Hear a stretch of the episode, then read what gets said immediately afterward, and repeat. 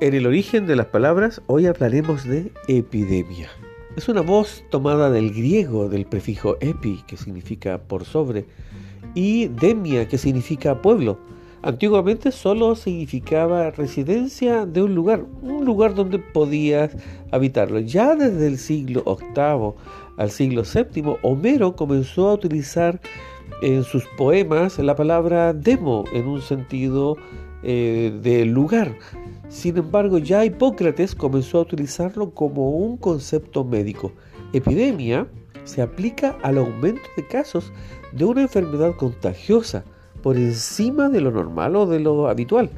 Y cuando un pueblo o una nación se encuentra totalmente libre de una enfermedad, basta con que aparezca un solo caso y volvemos a constituirnos en una epidemia. Hipócrates comenzó a aplicarlo a la medicina y, crea un nuevo concepto, la pandemia, que se forma del griego pan, que significa totalidad.